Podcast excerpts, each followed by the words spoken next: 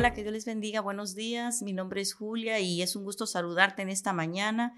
Y quiero compartir contigo una palabra del Señor en el Salmo 34, 9. Y dice así, temer a Jehová vosotros sus santos, pues nada falta a los que le temen. Quisiera preguntarte en esta mañana, ¿cuál es tu necesidad? ¿Finanzas? ¿Una buena amistad? ¿Un carro? ¿Una casa? Una familia, salud. No sé cuál sea tu necesidad, yo sé que tenemos bastantes, pero quiero decirte que Dios nos dice que nada les falta a los que le temen.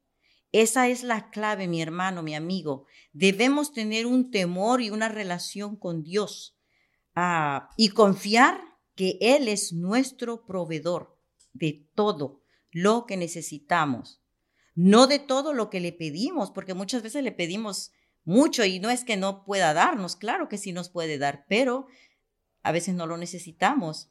Entonces, Él nos da y nos suple todas nuestras necesidades. Él es el que suple conforme a su misericordia.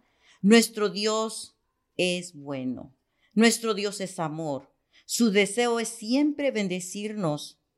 Ora siempre y confía que Él es tu proveedor en todo momento, en todo tiempo, en toda circunstancia.